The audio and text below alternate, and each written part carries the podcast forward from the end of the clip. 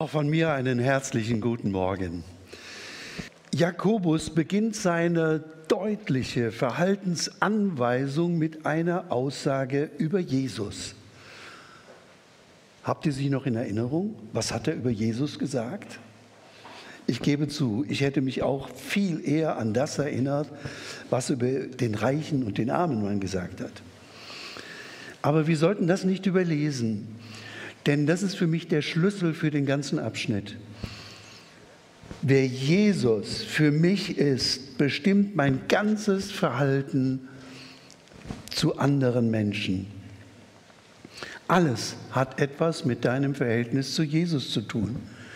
Als Paulus einmal eine Reihe von ethischen Verfehlungen aufzählt, in die die Gemeinden früher verstrickt waren, dann schließt er mit dem Satz, ihr aber habt Christus nicht so kennengelernt. Warum sagt er nicht, ihr habt solche Verhaltensweisen jetzt, als ihr Christen seid, nicht kennengelernt? Nein, er sagt, ihr habt Christus nicht so kennengelernt. Denn so wie wir ihn kennen und wie er in uns lebt, so verhalten wir uns anderen gegenüber. So ist unsere Ethik. Er ist der Herr der Herrlichkeit, so wird er genannt. Eine Aussage, die nur auf Gott bezogen werden kann. Er ist der herrliche Herr. Er ist der König der Könige, der Herr aller Herren. Für Jakobus ist er nicht mehr nur der große Bruder. Jetzt ist er dem Auferstandenen selbst begegnet, so sagt Paulus in 1. Korinther 15. Und das hat für ihn alles verändert. Jesus ist der kostbarste Schatz, den wir mit uns herumtragen. Petrus sagt, haltet den Herrn, den Christus in euren Herzen heilig. Bewahrt, bewacht es als das ganz Kostbares, denn davon hängt alles ab. Ja, Jesus ist immer dabei in allen Begegnungen. Du nimmst Jesus in jede Begegnung mit hinein. Ich gebe zu, ich musste sehr lange Christ sein, bis ich das verstanden habe, sehr praktisch, was das bedeutet. Wenn ich einem begegne, wenn ich in eine Gruppe, in ein Gespräch fahre, mache ich mir jetzt viel mehr deutlich, Herr, du gehst ja mit und ich bringe dich dorthin. Wer Jesus für mich ist, das bestimmt mein ganzes Verhalten auch anderen gegenüber. Deswegen beginnt Jakobus mit dieser Diskrepanz. Für Menschen, die an diesen herrlichen Herrn glauben, gibt es kein Ansehen der Person. Gut, die meisten modernen Bibelübertragungen, Übersetzungen geben dieses Wort Ansehen der Person mit Parteilichkeit wieder. Das stimmt aber nur zum Teil. Es ist ein Teil dessen, was da drin steckt. Alle möglichen Arten von Begünstigung und Rücksichtnahme auf das Äußere eines Menschen ist gemeint. Ansehen der Person oder Parteilichkeit war im Alten Testament strengstens verboten. In 3. Mose 19 heißt es, du sollst die Person des Geringen nicht bevorzugen und die Person des Großen nicht ehren. Wörtlich, das Gericht, das Gesicht des Geringen sollst du nicht erheben und das Gesicht des Großen nicht auszeichnen. In Gerechtigkeit sollst du deinen Nächsten richten. Das ist zunächst vom Verhalten im Gericht gesprochen.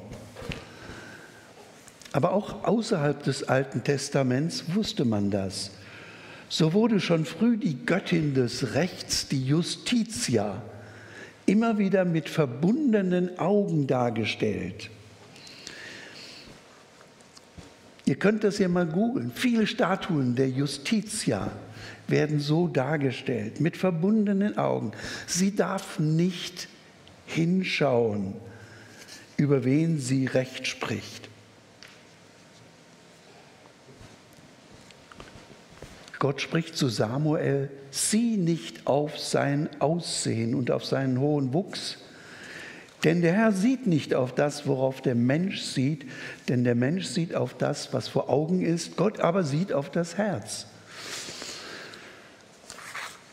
Jakobus kommt mit seiner kurzen, aber drastischen Beispielerzählung sehr schnell zur Sache.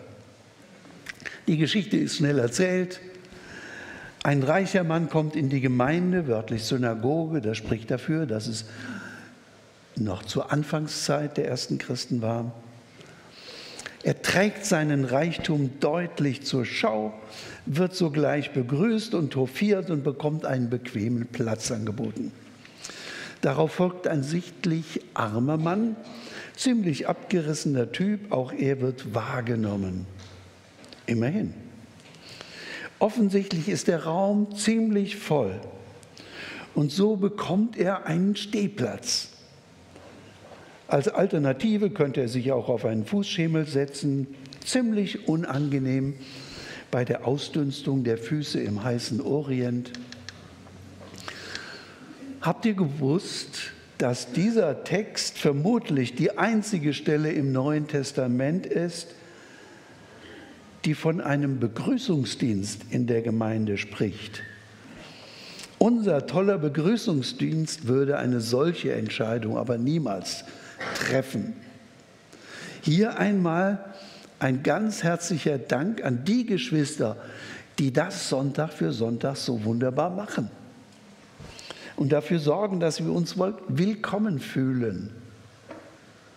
Habt ihr das gewusst, dass ihr in der Bibel steht?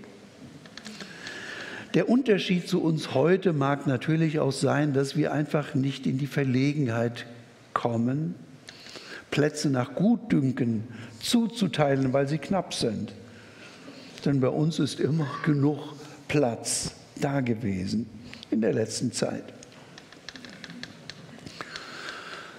Aber wie stehen wir denn da? Wie würde Jakobus uns sehen? Sind wir nicht als Gemeinde doch ganz gut?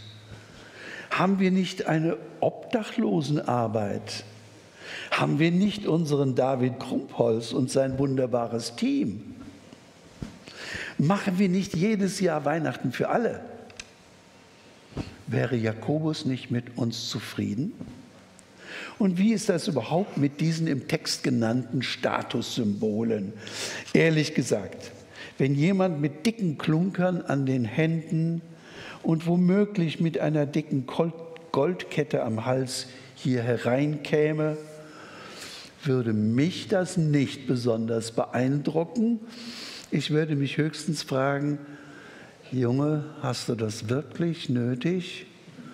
Und dann wäre ich schon wieder mit einem Vorurteil behaftet. Auch Designerkleidung ließe mich ziemlich kalt. Leben wir nicht in ganz anderen Zeiten? Damals waren das Statussymbole, die sich schon von weitem erkennen ließen, zu welcher gesellschaftlichen Gruppe man gehörte, konnte man dabei sehen. Der Ring konnte zudem noch eine besondere Bevorzugung ausdrücken, wie etwa beim verlorenen Sohn, der vom Vater einen Ring angesteckt bekam. Oder auch im Alten Testament bei Josef. Es konnte auch ein Siegelring sein. Hier steht es einmalig im Neuen Testament, dieses Wort, ein Mr. Goldfinger, ein Goldbefingerter, so ist das wörtlich übersetzt. Der kommt in die Gemeinde, jeder sieht seinen Reichtum. Und dann die Kleidung. Ein auffallend leuchtendes Obergewand. Im Zusammenhang mit Johannes dem Täufer sagt Jesus einmal zu den Menschen, die zu Johannes dem Täufer in die Wüste gegangen sind und ihn besucht haben, was wolltet ihr eigentlich sehen? Einen Menschen mit weichen Kleidern bekleidet? Siehe, die, welche weiche Kleider tragen, sind in den Häusern der Könige. Das heißt, bei der Prominenz von Film und Fernsehen ist das heute auch noch so, aber bei uns doch nicht.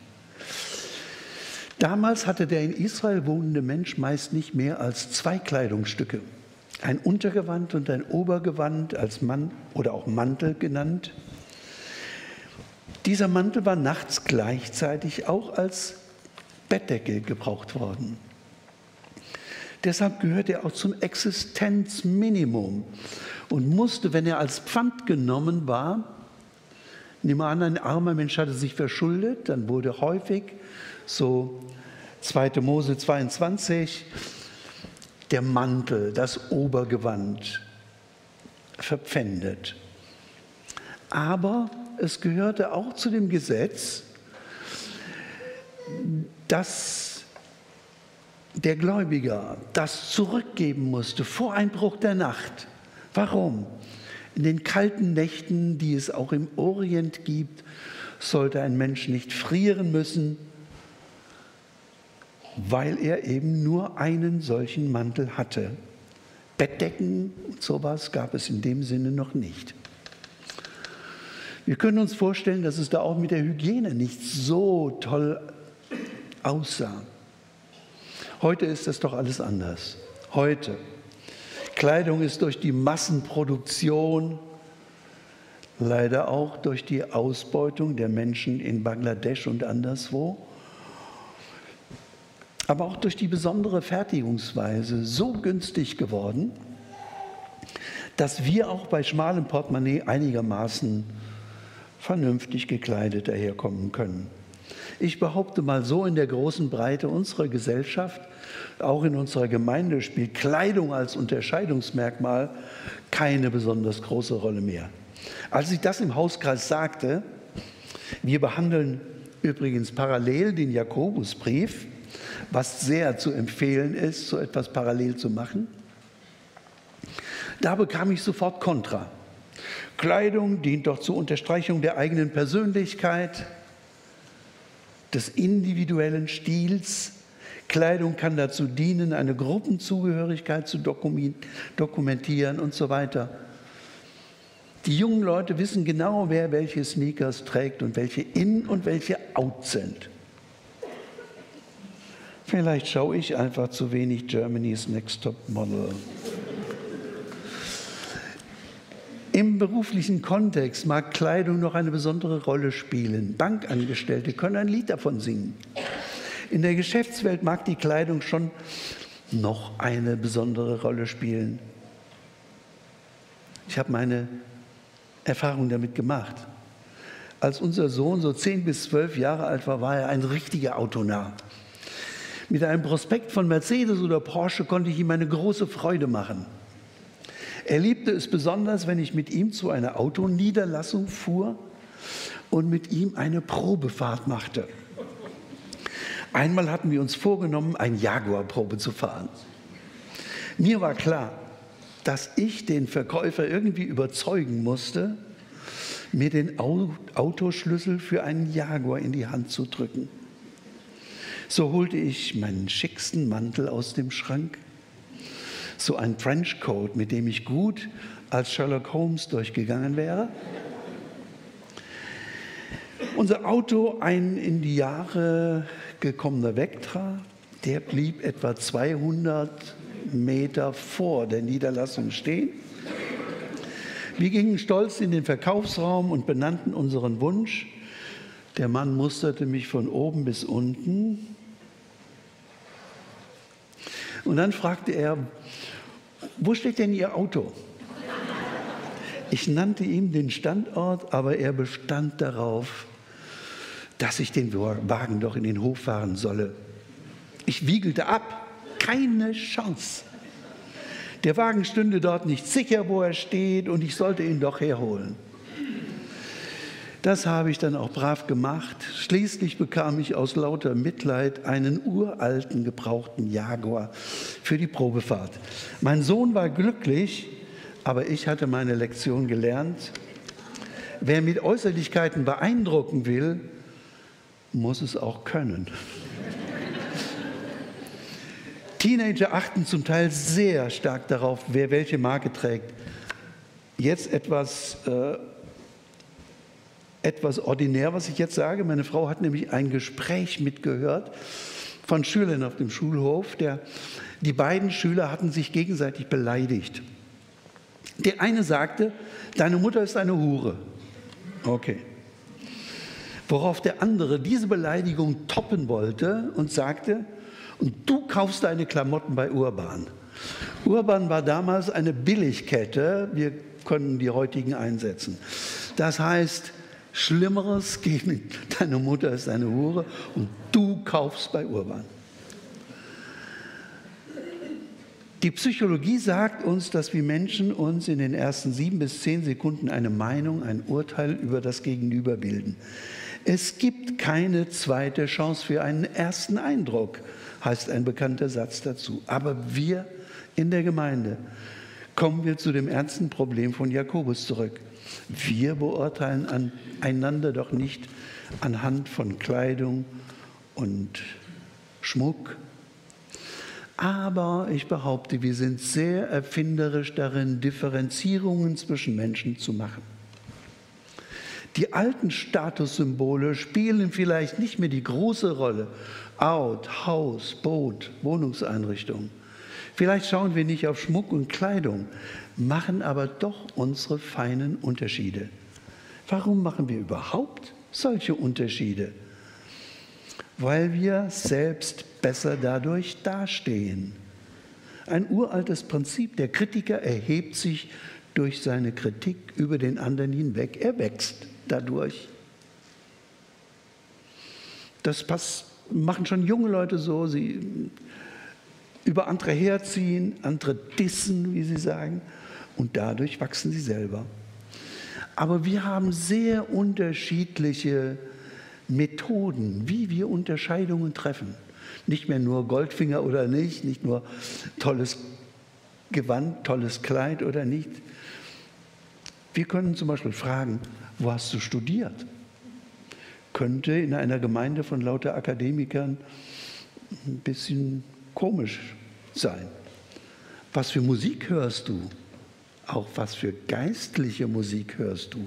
Und je nachdem, wenn ich das weiß, weiß ich, wo ich dich einzuordnen habe. Stimmt's? Wie alt bist du?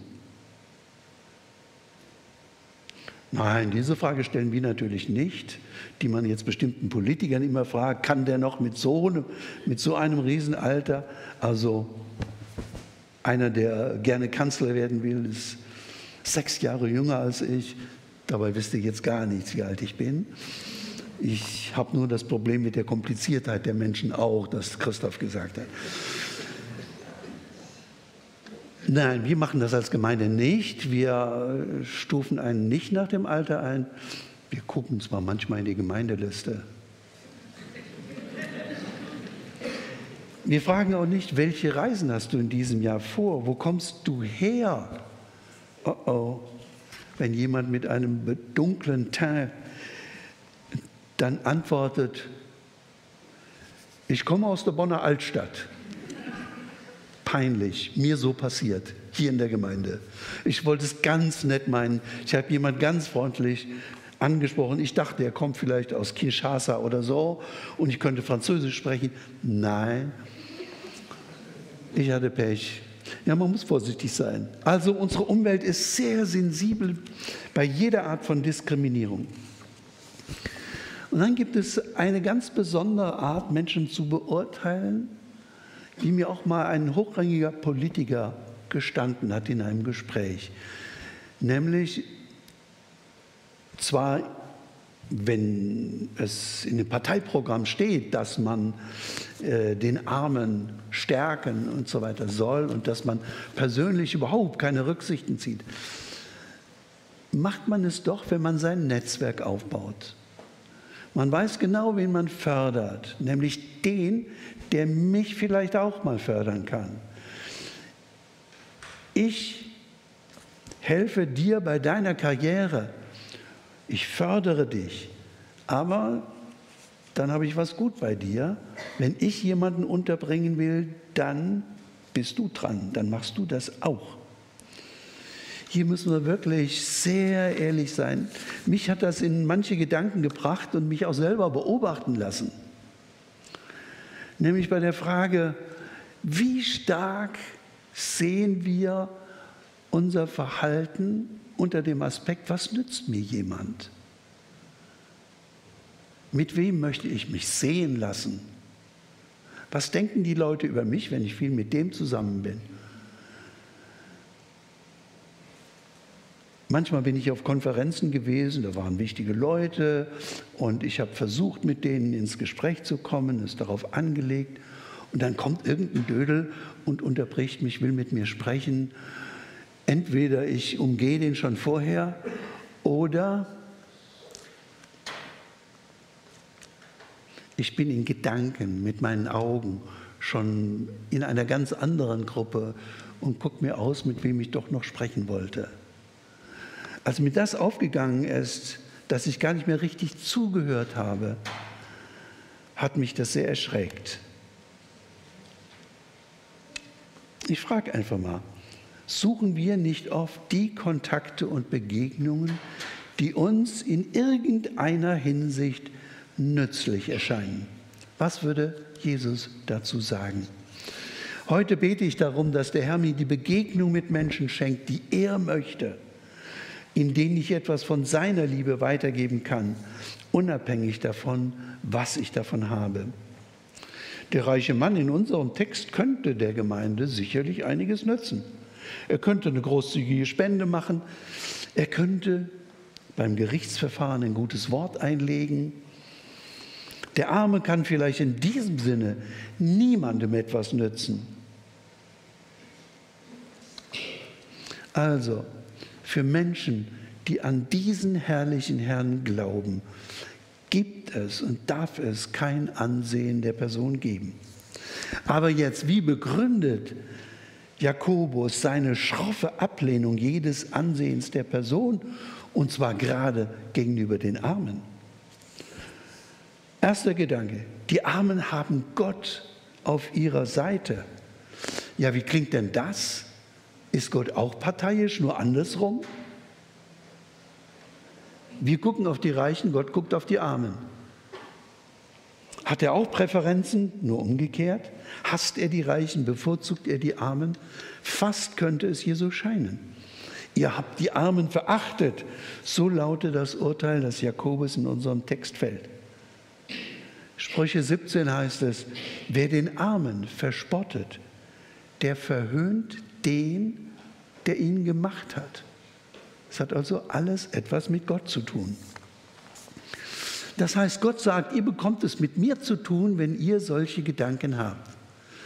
Schauen wir uns diesen Text noch etwas genauer an. Welche Gründe nennt Jakobus dafür, dass Gott auf der Seite der Armen ist, auf der Seite derer, die keine menschlichen Mittel zur Verfügung haben? Er sagt erstens, Gott hat die Armen erwählt.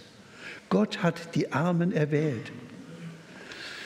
Jakobus sagt es ganz deutlich, hört, meine geliebten Brüder, hat nicht Gott die vor der Welt Armen auserwählt, reich im Glauben und Erben des Reiches zu sein, dass er denen verheißen hat, die ihn lieben.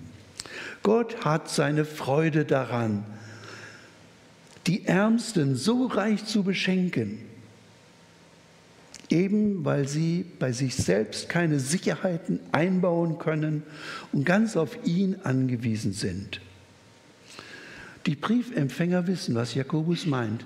Die meisten Christen der ersten Generation waren einfach und einfache und arme Leute.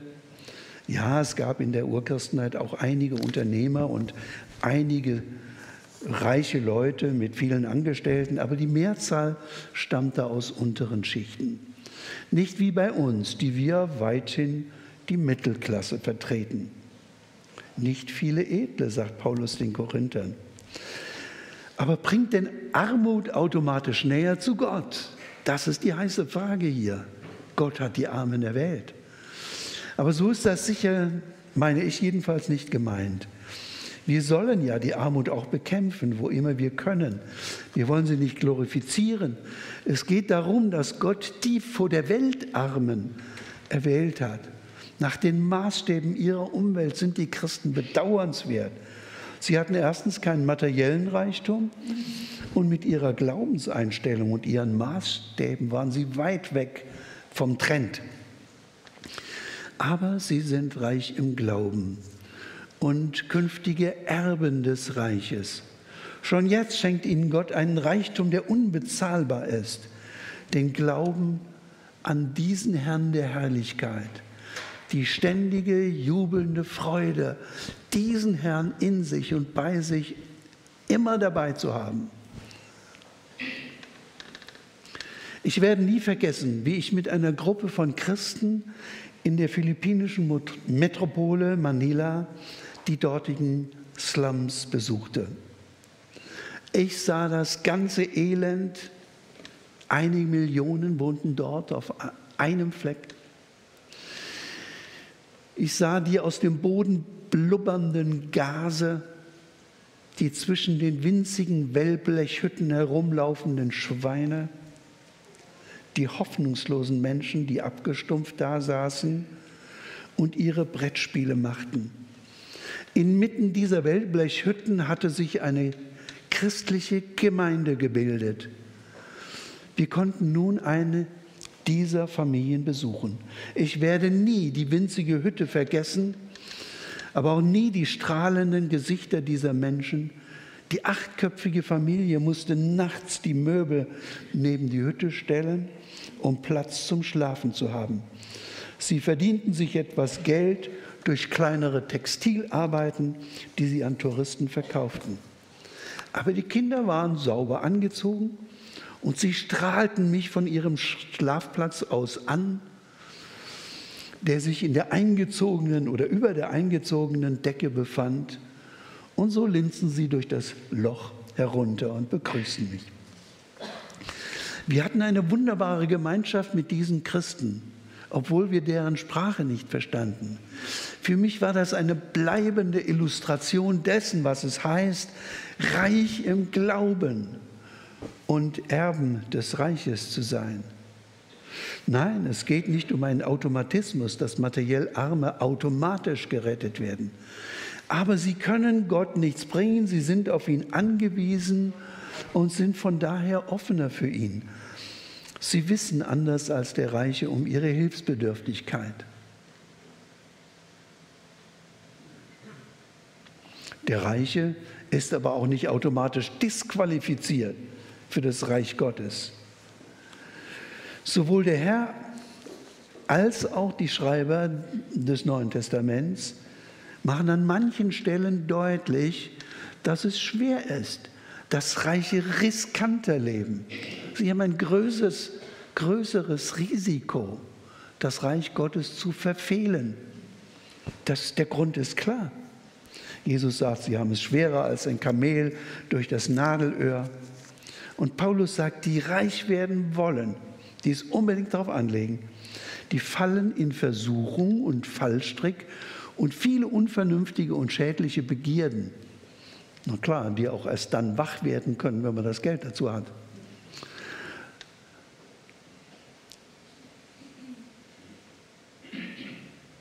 Ermahne die, die nach den Maßstäben dieser Welt reich sind, nicht überheblich zu sein, sagt Paulus dem Timotheus, und ihre Hoffnung nicht auf den unsicheren Reichtum zu setzen, sondern auf Gott. Darum geht's. Wo sitzt die Hoffnung? Man könnte hier durchaus anmerken, wenn wir so unsere Gesellschaft sehen, dass das Evangelium in Westeuropa im Moment keinen besonderen Lauf hat dass das Wachstum der Gemeinde Jesu hauptsächlich im globalen Süden stattfindet. Das ist statistisch völlig klar. Mal sehen, was geschehen wird, wenn bei uns der Wohlstand abnimmt. Und Geschwister, da können wir sicher sein, der wird abnehmen. Es wird nicht nach jeder Inflation oder bei jeder Inflation möglich sein, ständig den Inflationsausgleich zu bekommen. Das sind globale Faktoren, die dazu beitragen. Es ist so, wir müssen uns damit abfinden. Aber die Frage ist, ob wir dann auch näher zu Gott kommen, ob wir dann auch mehr nach Gott fragen. Jakobus nennt noch, und das will ich kurz nennen, einen anderen Erfahrungshintergrund, den die Gemeinden mit den Armen haben. Nicht nur, dass Gott sie erwählt hat, sondern dass es auch nicht toll ist, mit den, sich auf die Reichen zu verlassen. Reiche haben ihr Gewinnstreben auch ihnen gegenüber durchgesetzt und haben sich nicht gescheut, den Weg über die Gerichte zu gehen. Da hat das ganze Hofieren beim Begrüßen nichts genutzt. Schlimmer noch, sie lästern den guten Namen, der über euch ausgerufen worden ist. Der gute Name, das kann der Name Christ sein, das kann aber auch der Name Jesu sein, der Name Jesus Christus, der sich mit einem jungen Christen verbindet. Ähnlich wie im Alten Testament. Das heißt, die hohen Priester sollen segnen, so sollen sie meinen Namen auf das Volk legen und ich will sie segnen. Wenn ein reicher Christ, dessen rücksichtsloses Verhalten bekannt ist, mit der Gemeinde in Verbindung gebracht wird, kann die ganze Gemeinde in Verruf geraten. Umgekehrt übrigens auch.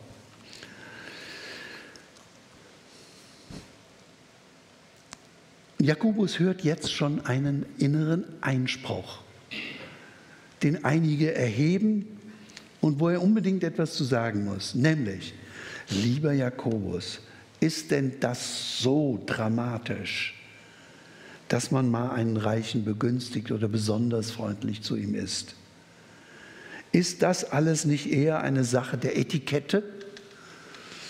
Gibt es nicht schlimmere Sünden als eine kleine Unfreundlichkeit, die aus der Situation entstanden ist? Nein, sagt Jakobus ganz energisch. Sünde ist Sünde. Auch für Christen gelten die zehn Gebote und ganz besonders die Zusammenfassung, die Jesus gibt und die, er das, die Jakobus gibt, die auch äh, Jesus gegeben hat und die das königliche Gesetz genannt wird nämlich die Gottes- und Nächstenliebe. Wer gegen die Nächstenliebe verstößt, der verstößt gegen das Gesetz. Das Gesetz ist eine Einheit.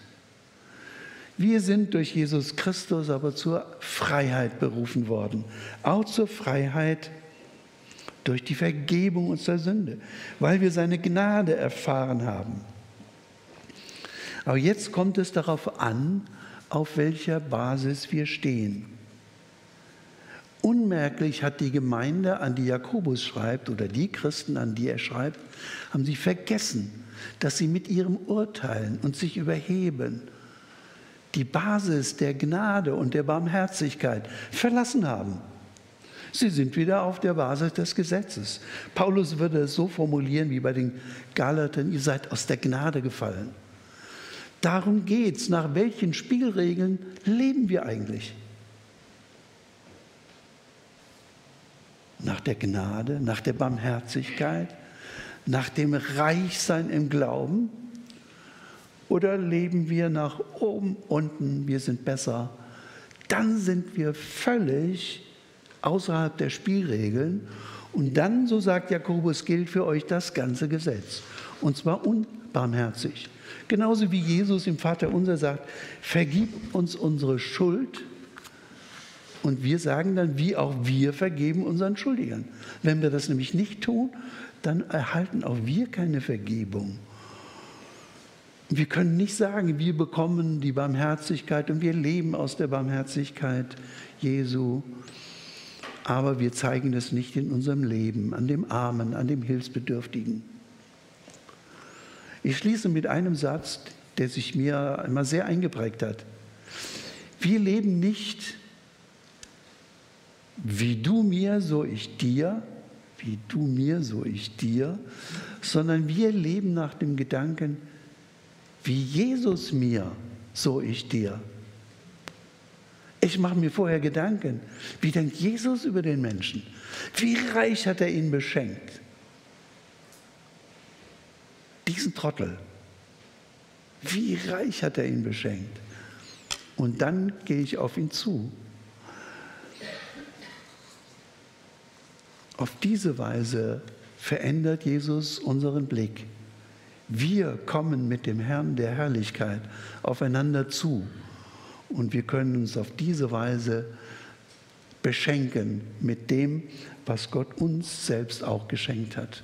Amen.